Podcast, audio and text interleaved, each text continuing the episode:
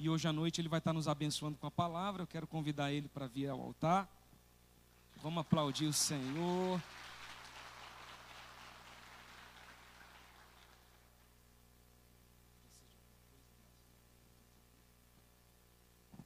Glória a Deus. Boa noite, queridos. A paz do Senhor, amém?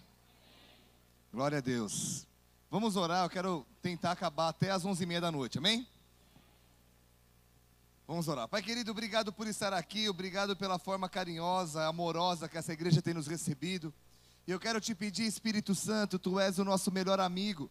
E eu te peço que o Senhor venha ministrar de uma maneira sobrenatural sobre nós nessa noite.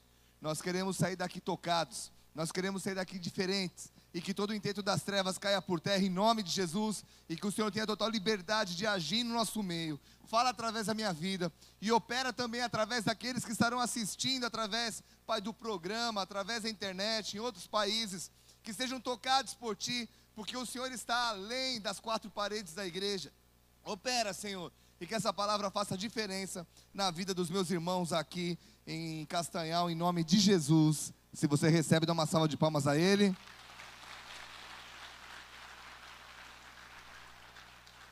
Queridos, essa noite eu senti forte de falar sobre o nosso melhor amigo, sobre o Espírito Santo, amém? Eu tinha outra coisa preparada, eu falei isso de manhã lá em Capanema, mas senti muito forte, conforme o louvor foi acontecendo, de falar desse nosso amigo. E João 7,38, não precisa abrir, eu vou pedir lá na frente para você abrir um texto. Mas João capítulo 7, versículo 38 diz que quem crer em mim, Jesus está falando, do seu interior fluirão rios de águas vivas. Nesse texto e em muitos outros textos, a Bíblia compara o Espírito Santo com o mover de águas. E eu lembro que aos 16 anos, hoje, eu tenho 42, mas aos 16 eu tive uma experiência com Deus. Eu ando de skate desde os 13 e com 16 anos eu fui convidado para ir num acampamento, onde haveria um lugar para andar de skate e haveria bastante menina crente. Eu não era crente, falaram que menina da igreja era bonita, eu fui. E lá eu acabei me apaixonando por um homem. Fala para o irmão do lado, calma. Deixa eu terminar o testemunho, amém?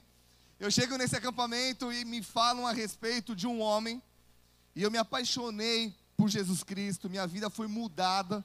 Mas naquele momento, no momento da oração, um amigo meu falou assim: Biga, é, repete comigo uma oração. E eu comecei a entregar minha vida a Jesus. E eu comecei a sentir nos meus pés como se fosse fogo e água. E eu não consigo te explicar como, porque estava quente, mas eu sentia como se a água estivesse subindo. E quando ela veio aqui no meu coração, amados, eu era um cara meio trancado assim. Porque eu descobri muito cedo que meu pai não era meu pai, eu não expressava muito os meus sentimentos. E eu comecei a chorar copiosamente. Quando as águas vieram aqui para o peito, eu comecei a chorar e esse choro mudou a minha história. E hoje, depois de tantos anos, continuo apaixonado pelo mesmo homem. Amém? Então, amados, a água, ela tem muitas explicações, a água, ela tem muitas utilidades. E uma delas é, fala para o irmão do lado, uma delas significa divisa.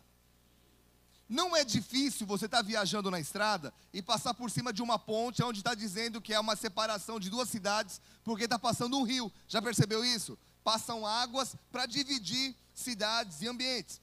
E nessa noite eu quero que você entenda que Sempre que o Espírito Santo for fazer algo na tua vida, ele vai te marcar e ele vai dividir o antes e o depois. Em outras palavras, toda vez que o Espírito Santo for agir na tua vida, ele vai fazer algo para marcar.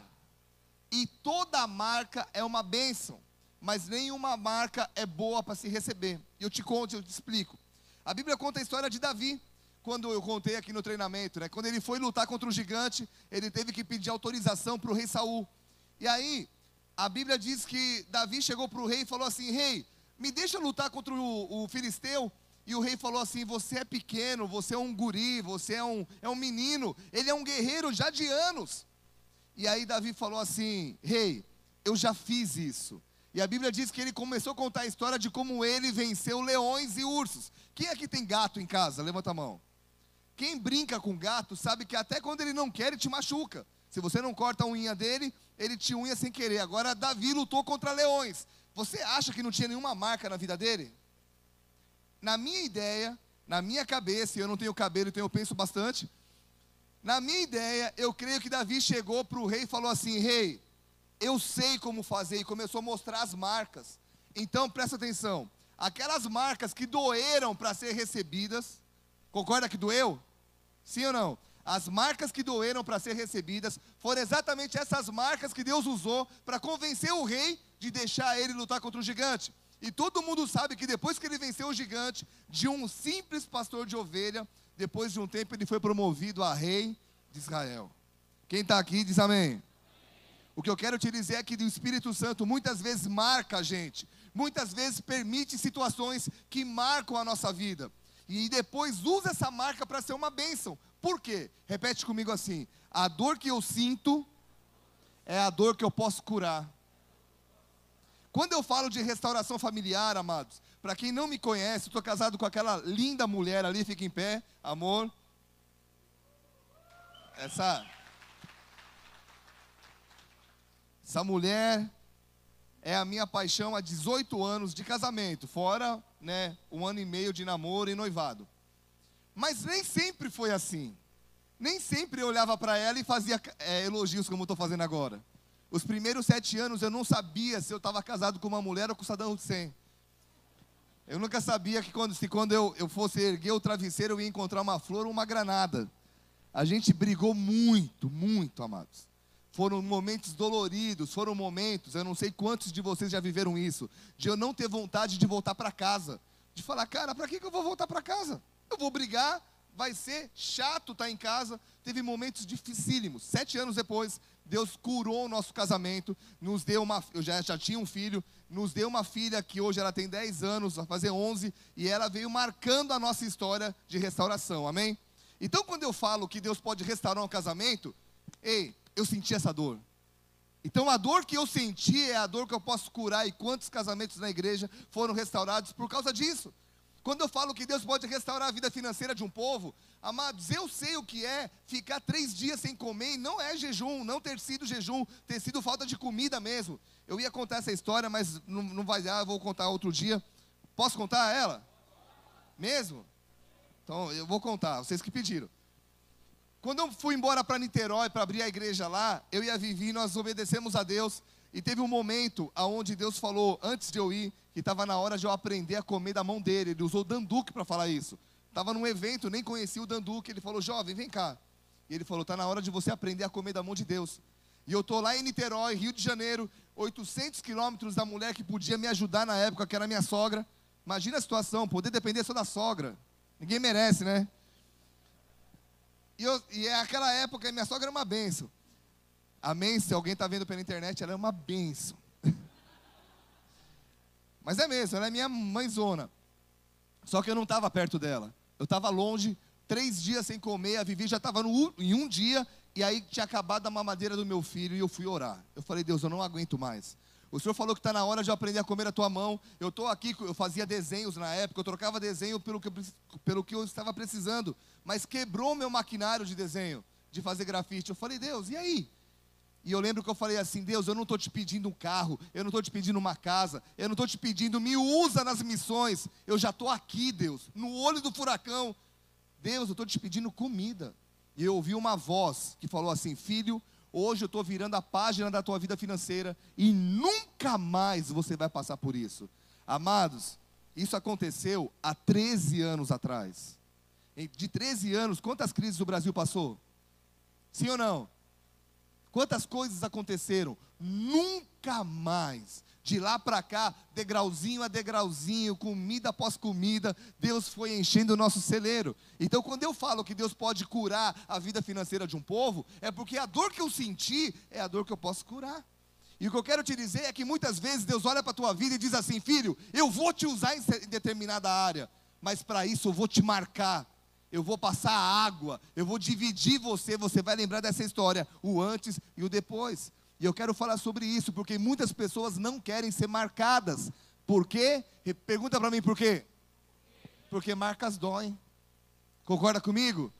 Hoje de manhã caiu o controle do ar-condicionado na cama da, da casa que eu estava hospedado. Eu fui colocar e meu braço passou num lugar enferrujado da cama. E eu, eu cortei o meu braço. E aí eu falei, cara, o que, que eu vou fazer? Porque eu estava atrasado para o culto, tinha que colocar essa camisa. E aí, mas eu tomei banho, tá, gente? Por isso, a camisa é a mesma, mas tá bem. Eu falei, só tem uma forma. Peguei perfume e joguei. O que você acha que aconteceu com o meu braço? Derreteu, né? O que aconteceu? Ardeu, mas parou. Então toda marca dói. E quando eu falo não de marcas físicas, mas de marcas na alma, dói mais ainda. E é sobre isso que eu quero falar com vocês nessa noite, amém? Porque o Espírito Santo, ele só vai agir no lugar aonde ele for honrado. E eu quero explicar isso para vocês. Quem é o Espírito Santo? Em Gênesis 1, 26, a Bíblia fala assim: Então disse Deus: façamos o homem a nossa imagem, conforme a nossa semelhança. Ou seja, Deus, ele é um em três. Eu quero ler um texto para vocês que mostra os, as três pessoas trabalhando juntas. Ainda não é o texto que eu vou pedir para você abrir. Atos 10, 38 diz: Deus ungiu a Jesus de Nazaré com o Espírito Santo e com poder, o qual andou por toda parte, fazendo bem e curando todos os oprimidos do diabo, porque Deus era com ele. Você percebe aqui Deus Pai ungindo o Filho com o Espírito. E, amado, se você for, uma vez eu li um livro sobre o Espírito Santo, e ele fez uma analogia bem legal. Ele falou que quando você, se você precisar construir uma casa, você vai precisar de um arquiteto, de um mestre de obras e das pessoas que constroem, sim ou não? Então, nesse caso, Deus Pai é o arquiteto, Jesus é o mestre de obras e o Espírito Santo é aquele que vai e faz. As três funções são essenciais para a construção de uma casa. E Jesus Cristo, a Bíblia diz que ele era completamente dependente do Espírito Santo. Ele foi concebido pelo Espírito, foi ensinado pelo Espírito, foi capacitado pelo Espírito lá no deserto e no Rio Jordão, e não fez nenhum milagre sem receber a unção do Espírito. Por isso, Jesus diz o seguinte: Ei, se eu precisei do Espírito Santo, quanto mais vocês. Quem aqui quer ser marcado por Deus e transformar a sua geração no sentido que as pessoas da sua casa vejam que você é tocado por Deus, que a tua cidade veja que você é uma bênção? Quem quer ser tocado por Ele? Marcas são doloridas. Aí, aí Deus Jesus está falando assim: Ei, eu vou te marcar, vai doer, mas você não vai estar sozinho. Eu vou te ajudar. Está falando sobre o Espírito Santo. Agora, o Espírito Santo, ele só vai agir onde ele for bem recebido. E como é que ele é bem recebido? Olha a dica que Jesus nos dá. Lucas 24, versículo 49 diz: Ficai em Jerusalém até que do alto sejais revestidos de poder. Repita comigo: Ficais em Jerusalém até que. Esse até aqui você vai falar três vezes. Até que até que do alto sejais revestidos de poder. Amado, sabe o que Jesus está falando? Sem o Espírito Santo a gente não consegue fazer nada. Ele mesmo diz em João 5,19: o filho não pode fazer nada por si mesmo. E eu quero te falar algo bem forte aqui. João 14,15 diz: Se me amais, guardareis os meus mandamentos. E eu rogarei ao Pai, e ele vos dará outro consolador, a fim de que esteja para sempre convosco. E o Espírito da verdade, que o mundo não pode receber, porque não o vê nem o conhece, mas vós os conheceis, porque ele habita convosco e estará em vós. Não vos deixarei órfãos, mas voltarei para vós outros. Atos 5,32, para quem estiver anotando, olha o que a Bíblia diz. Ora, nós somos testemunhas desses fatos, e bem assim o Espírito Santo, que Deus outorgou para aqueles que obedecem. Quem quer mesmo ser tocado pelo Espírito Santo aqui? Tá baixinho, não estou ouvindo. Quem? Repita comigo: o Espírito Santo toca nas pessoas obedientes. Jesus está dando ênfase aqui na obediência. Qual é o segredo para ser um homem e uma mulher usado por Deus na sua cidade, na sua família? A obediência. E para estudar sobre isso, eu quero chamar você para ir lá no Antigo Testamento, nós vamos aprender com Moisés. Abra comigo em Êxodo capítulo 14. E deixa aberto aí que eu vou te vou contar algo. A Bíblia fala que Deus levantou Moisés para libertar o povo de Israel do Egito. Todo mundo sabe disso, amém? Havia uma promessa, uma promessa de liberdade, uma promessa que mudaria radicalmente a vida daquele povo.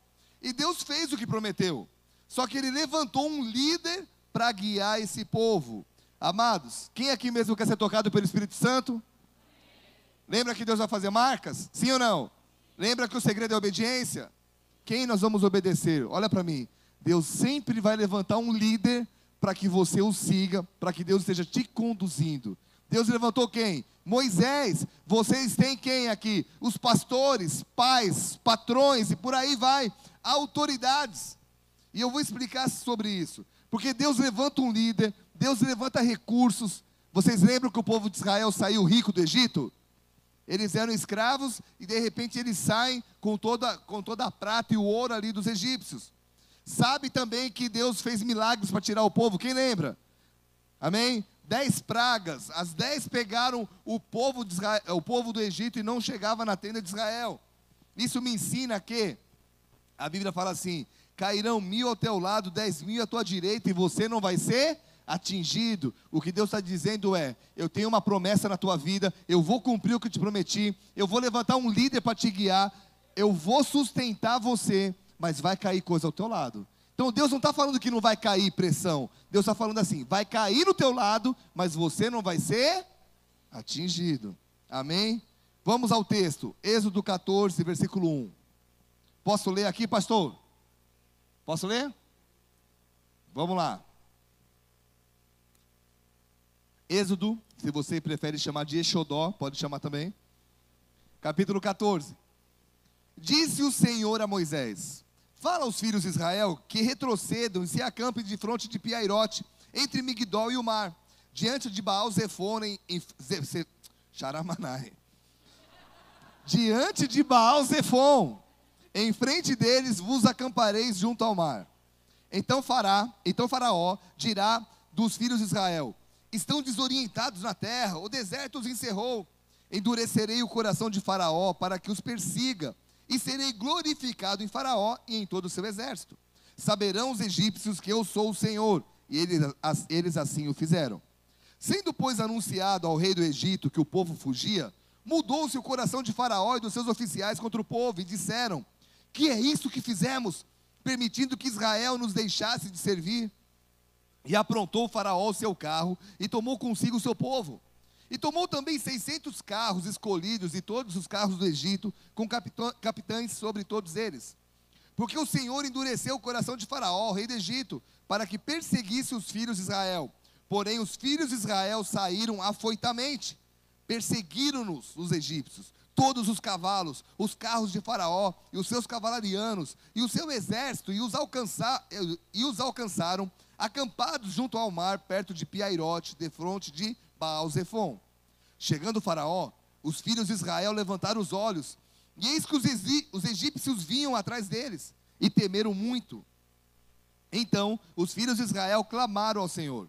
Disseram a Moisés, olha só, presta atenção nisso, tá? Será que por não haver sepulcros no Egito, que, no, que nos tirasse de lá, para que morramos nesse deserto? Por que nos trataste assim, fazendo-nos sair do Egito? Não é isso que te dissemos lá? Deixa-nos para que sirvamos os egípcios, pois melhor nos fora servir aos egípcios do que morrermos no deserto.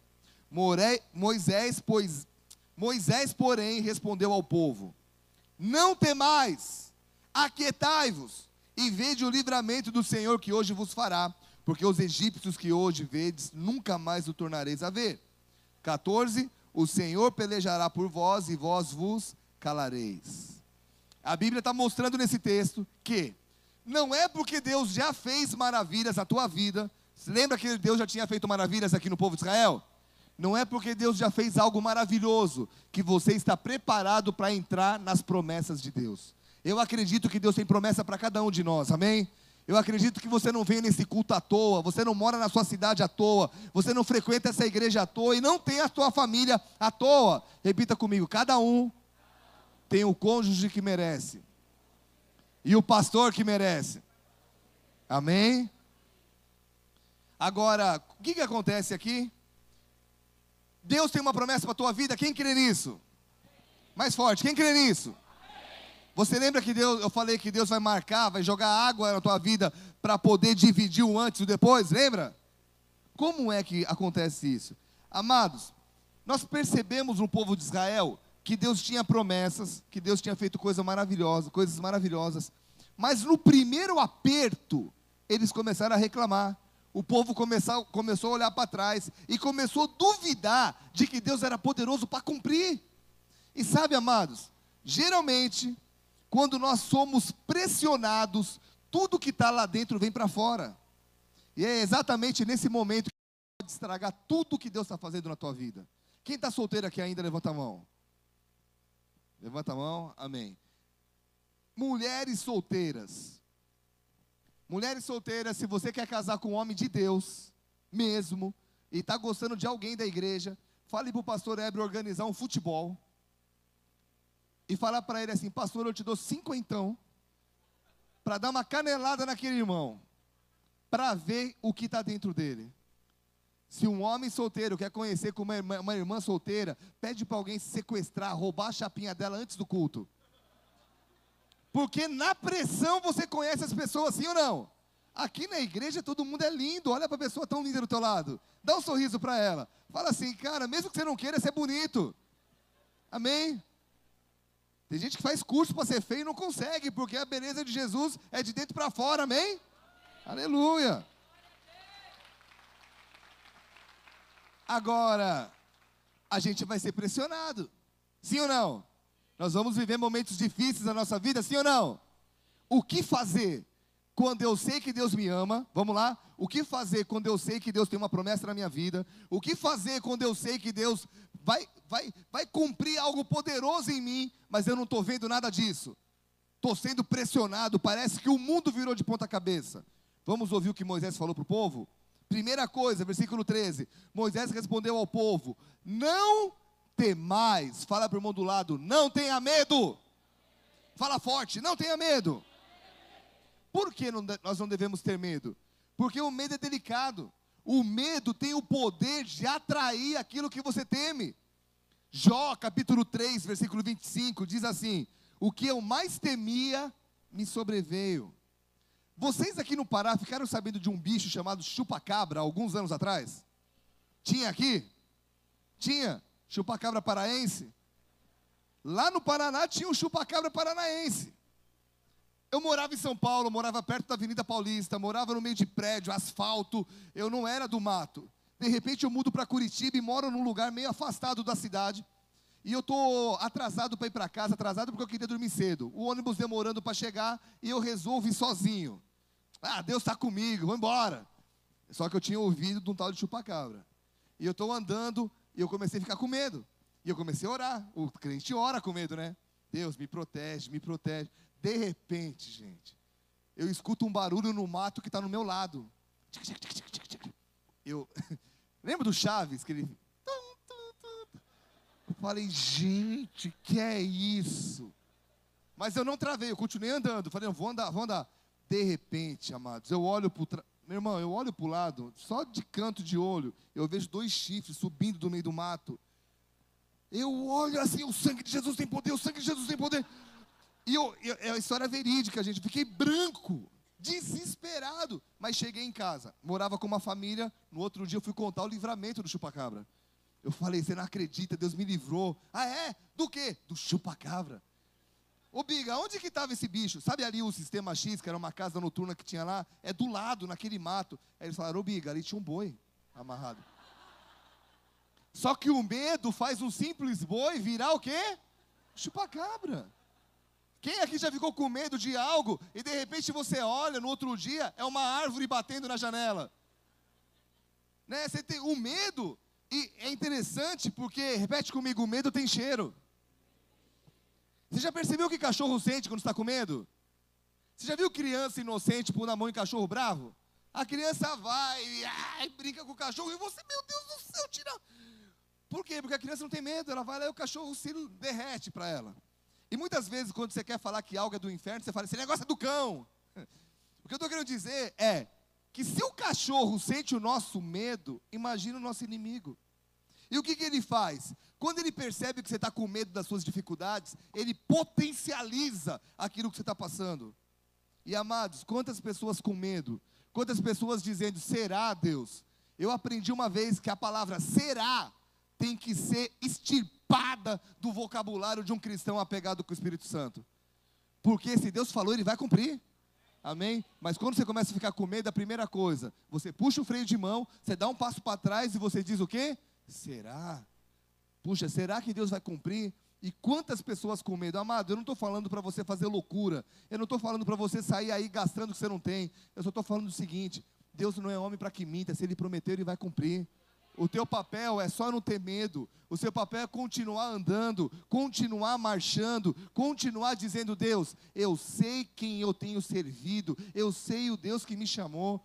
Quando eu mudei para o Paraná, amados, eu tive alguns medos. Fora esse do chupacabra, eu passei bastante dificuldade no Paraná. E sabe o que eu aprendi? Eu aprendi que geralmente o lugar que você mais sofre na vida, geralmente é o lugar onde Deus mais vai te, mais vai te usar. E o inimigo vai fazer de tudo para você abandonar aquele lugar. Fui envergonhado em Curitiba, fui humilhado por pastores, fui humilhado por pessoas que eu gostava na época, que disseram: você é um mentiroso, você fala uma coisa, mas não está vivendo nada disso. E lá dentro no meu coração eu falava: Deus, o senhor sabe que isso não é verdade. Mas eu cheguei a ter ódio de Curitiba. Amado, viu uma época que eu morava em Ponta Grossa, que eu falava: eu vou para qualquer lugar, menos para Curitiba. Hoje, eu tenho uma igreja com quase 8 mil pessoas lá. Você acha que Deus não tinha uma obra comigo lá? Sim ou não? E o diabo fez de tudo para que eu fosse embora. Um dia, não vou nem contar essa que não dá tempo. Posso? Um dia, eu estava passando fome. Sempre Deus sempre me pegou pela comida. Assim. O diabo potencializava aquilo. Eu não queria ficar sem comer. Aí eu lembro que. Por isso que eu fico pedindo açaí direto. Né? Jambu. É, eu lembro que um dia eu liguei para o meu pai e falei assim: pai, eu estou passando uma dificuldade aqui em Curitiba, me manda um dinheiro. Sabe o que meu pai me falou? Falou, filho, muda, volta para minha casa. Volta para cá. Aqui eu te sustento no teu esporte, eu vou te ajudar em tudo que está precisando. Só que lá dentro do meu coração alguma coisa dizia: não volta, fica. Não foi fácil dizer não para o meu pai, não foi fácil continuar naquela cidade. Mas hoje eu olho para trás e eu vejo que valeu a pena. Então eu tenho um, o primeiro recado para essa igreja. Eu não sei o que você está passando individualmente, mas se Deus te prometeu algo, nem que seja lá dentro do teu coração, saiba, Ele vai cumprir. Seu papel é, só não tenha medo. Segunda coisa que Deus falou através de Moisés, versículo 13 e 14. Moisés, porém, respondeu ao povo: Não temais, aquietai-vos. Em outras palavras, fiquem quietos. Em outras palavras, mais agressivamente, calem a boca. Provérbios 27, versículo 28. Até o tolo, quando se cala, é tido por sábio.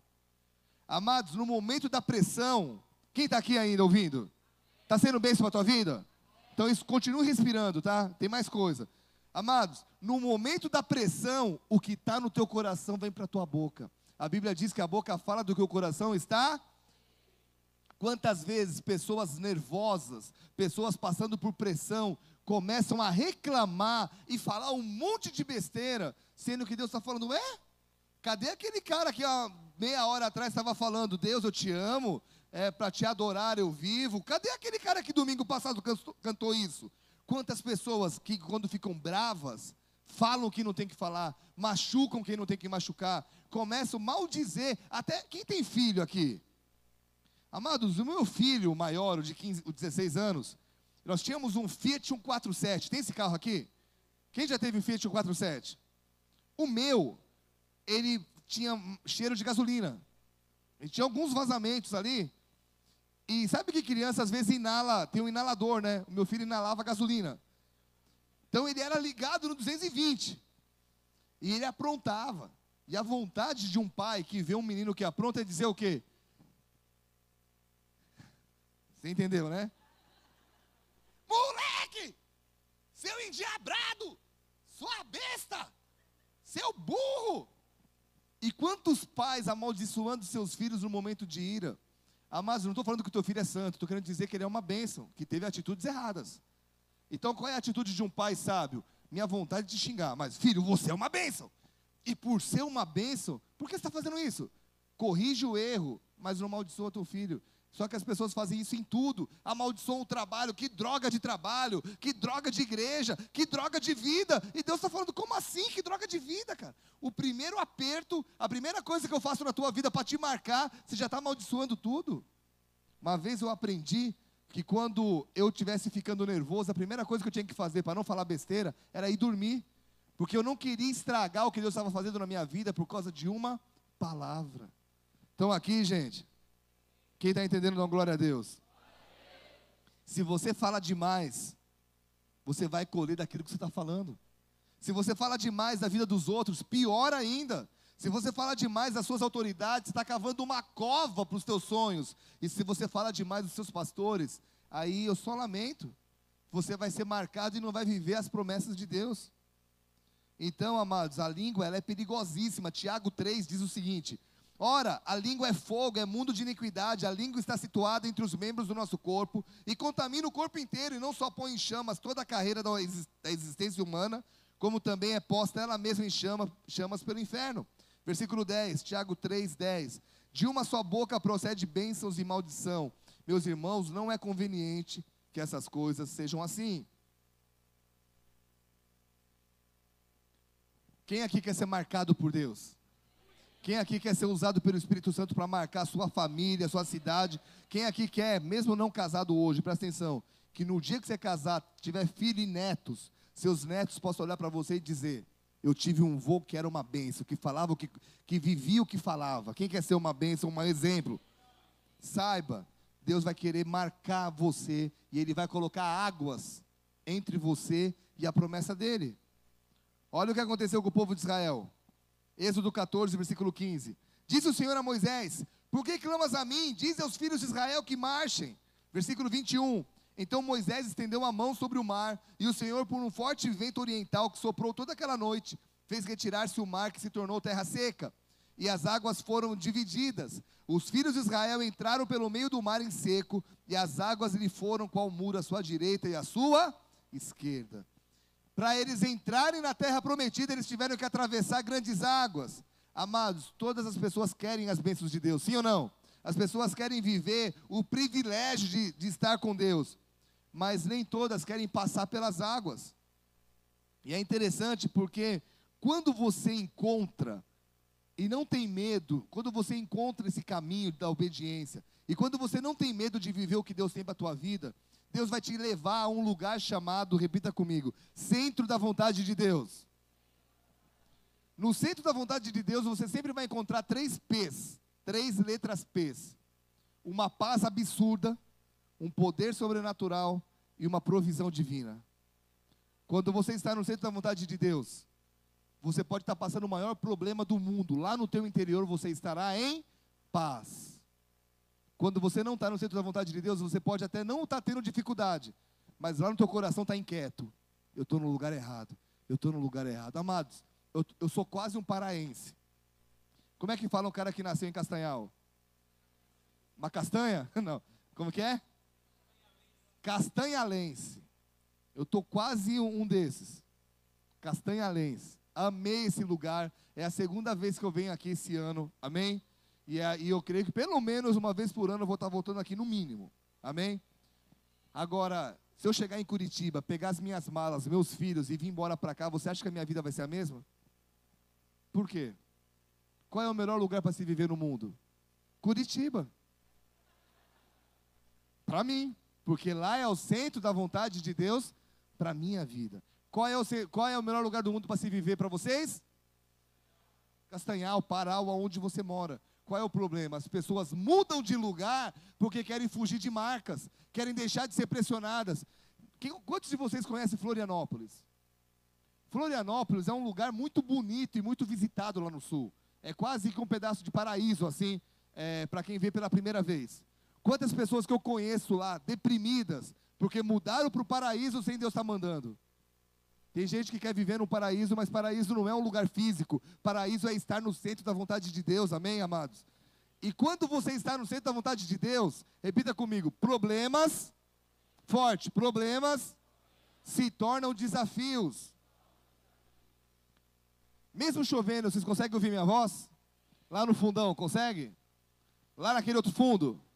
Amém? Lá na internet, me ouvem? É. Amados, quando você não está no centro da vontade de Deus, Todo problema você olha como problema, e problema tem o poder de te paralisar. Ai, é um problema, não vou conseguir andar. Quando você está no centro da vontade de Deus, sabe o que você faz? Teu problema te torna um desafio. Se torna um desafio, sabe o que você diz? Eu vou vencer. Tá difícil? Mas eu vou avançar, eu vou pular esse, eu vou pular esse muro, eu vou chegar do outro lado. Então, no centro da vontade de Deus, você vai encontrar paz, poder, você vai pôr a mão nas coisas, as coisas vão acontecer, e provisão. Possa ser, pode ser pouquinho, mas você não vai morrer de fome. Deus pode te sustentar no gota a gota, mas Ele vai cuidar da tua vida, amém? Mas nesse lugar você vai precisar contar com o Espírito Santo. E eu creio que todos os filhos de Deus podem passar, podem alcançar esse lugar. Contudo, entre a promessa de Deus e as grandes águas, entre a promessa de Deus e o cumprimento dela, tem as grandes águas. E aí, repete comigo: são águas que dividem. Pergunta para vocês: como é que essas águas vão dividir algo se você não se permite passar por esse período? Como é que as águas vão dividir algo se você não está disposto a viver um antes e um depois? Por quê? Repete só mais uma coisa comigo. Diz assim: tudo que é bom, fala forte, tudo que é bom já teve um lado ruim. Toda cura só apareceu porque tinha uma doença. Sim ou não? Todo veneno carrega dentro de si o antídoto. Como é que você tira o antídoto do veneno de cobra? Do veneno de cobra. Toda a restauração de Deus na vida financeira só veio quando Deus encontrou alguém quebrado financeiramente. Toda a restauração na família de uma pessoa só veio quando Deus encontrou um casal quase se separando. Agora a pergunta que eu te faço: como é que você quer viver a terra prometida, os sonhos de Deus, se você não se permite viver nesse momento? Como você quer ser curado se você não se permite ser marcado ou quebrado? Como que você quer ter um testemunho tremendo se você foge do lugar que Deus tem para você. Fala para o irmão do lado, Deus nunca mentiu para você, querido. A Bíblia diz que Deus não é homem para que minta. Se ele prometeu, ele vai cumprir, amém? Mas a promessa dele, repete comigo, a promessa dele está após as águas. Deus não promete e faz assim, ó, pum, vai viver. Ele te faz uma promessa, te enche de esperança e te coloca na frente do mar. Agora, você vai ter que marchar. Ah, eu estou com medo. Vai ter que vencer o medo. Ah, vão me perseguir. Você vai ter que vencer. Ah, mas eu vou querer reclamar. Você vai ter que aprender a ficar quieto. Mas vão me injustiçar. Você vai ter que aprender a ter domínio próprio. Porque Deus ele não vai cumprir o que ele tem prometido para pessoas mimadas. Amém? Criança mimada recebe o quê? Chinelada. Antigamente, né? Hoje você é preso se, se bater em público, mas em casa, desce a lenha. Segredo é só o lugar, amém? Mas amados, a promessa dele está depois das águas. Você vai ter que atravessar. O que, que adianta você nadar, nadar, nadar e morrer na praia? Lucas 24, 49 diz: Ficais em Jerusalém até que, repita comigo, até que. Ele falou quantos dias? Ele falou uma semana? Um mês? Ele falou o quê? Quanto tempo vai durar a minha luta, pastor? Até que. Até que ele queira te tirar. Até que ele queira te colocar no outro lado do mar. Até que ele queira, e Deus sabe quantas vezes eu me achei, agora eu estou pronto para a obra. E Deus falava, não está. E me quebrava. Meu irmão, quantas vezes Deus me jogou na parede e me chamou de lagartixa. Essa é boa, hein, Ever? lagartixa é lagartixa aqui mesmo, tem outro nome? Quê? Não, vai ficar lagartixa mesmo. Osga? Que é isso, gente? Deus me jogou na parede e me chamou de Osga. Se eu falo isso, me batem lá no Paraná. Eles me tiram do púlpito, eles falam, tá falando besteira. Mas, amados, quantas vezes Deus fez isso quando eu achava que eu estava pronto? Sabe quando você vai estar pronto? Quem quer saber?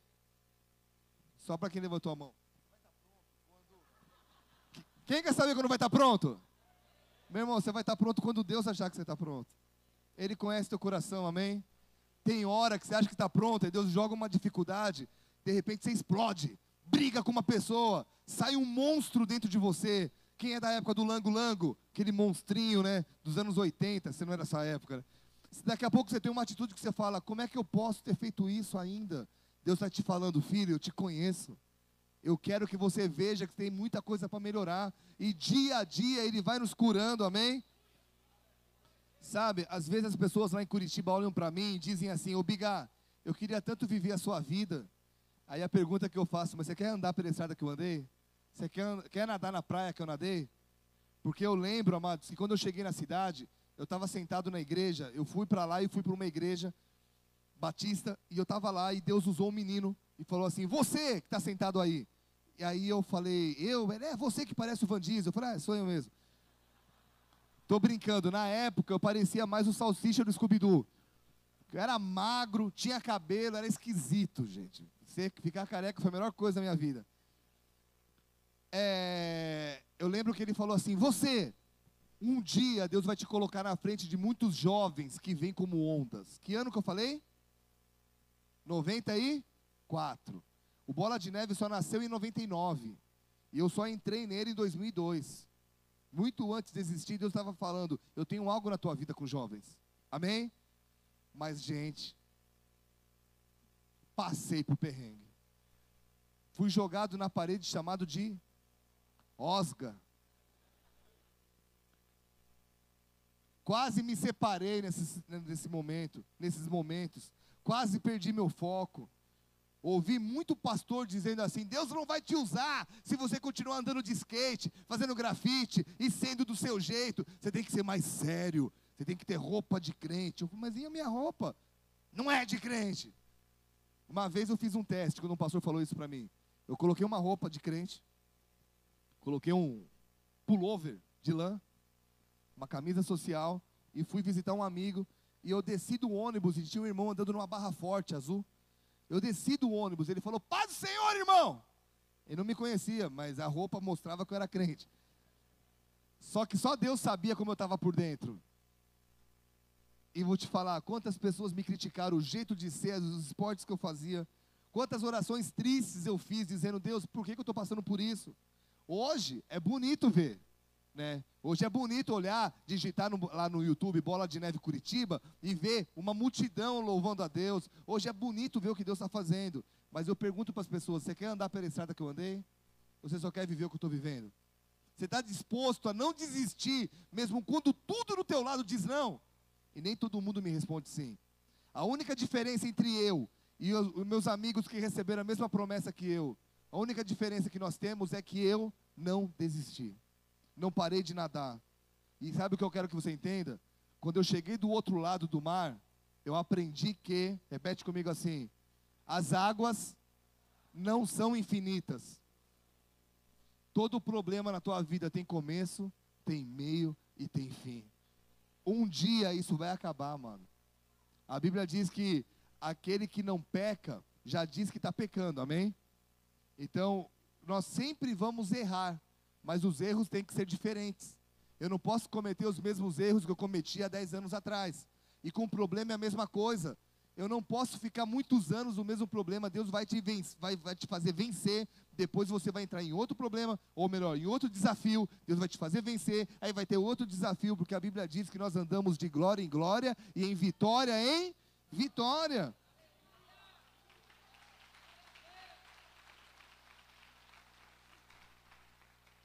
Quem conhece José do Egito? Conhece ou já ouviu falar dele? É, porque conhece. Ah, eu almocei com ele ontem. José do Egito, e eu quero terminar com isso, tá? José do Egito, ele tinha uma promessa, sim ou não?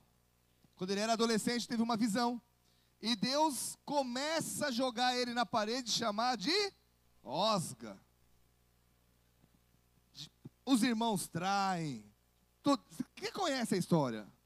Um dia, por ser fiel ao chefe dele e não querer dormir com a mulher do chefe, ele foi fiel, a mulher inventa uma história e ele é preso injustamente. E ele está na cadeia e fica ali dois anos e pouco. José ficou até que Deus o tirasse de lá. Posso te falar algo? Para terminar, sim ou não? Quando Deus for cumprir o que ele prometeu na tua vida, seu Fernando, cara? E aí? Te dar um abraço depois, hein? Agora eu esqueci, fiquei emocionado, Fernando. Aonde, deixa eu voltar aqui, que aqui eu lembro. Lembrei. Quando. Tem um download ali, né? Quando Deus for cumprir algo na tua vida, olha para mim. Deus te fez uma promessa, sim ou não? Quando Ele for cumprir, Ele vai te procurar no lugar onde Ele te deixou. Mesmo que esse lugar seja uma prisão. Vamos viajar um pouco? Vamos dar uma de Helmas Airlines, viajar na maionese? Pensa se José tivesse fugido do, da prisão. Só pensa. Você acha que nós estaríamos lendo a história como ela foi escrita? Sim ou não? Porque Deus, quando foi, quando foi promover José, ele estava onde? No lugar onde Deus o havia deixado. As pessoas fogem do lugar. Está difícil e dão desculpas para Deus, como se para Deus suas desculpas bastassem. E sabe o que Deus está falando? Não, não, não, não, não, não. Eu te coloquei aqui porque eu estou te provando, eu estou fazendo você passar pelas águas, eu estou te marcando, mas um dia eu vou te buscar aqui. Amado, posso te falar? Eu não sei onde é esse aqui na tua vida. Eu não sei qual é a situação que você diz assim, cara, é difícil ficar aqui.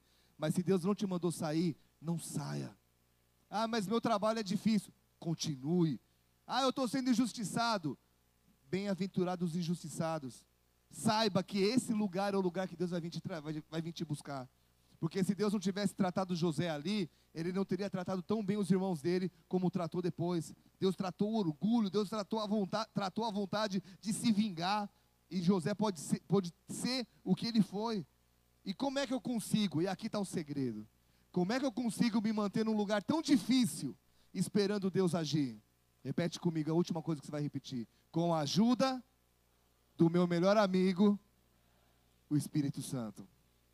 O que que Jesus falou? Ficais em Jerusalém até Não entendi. Até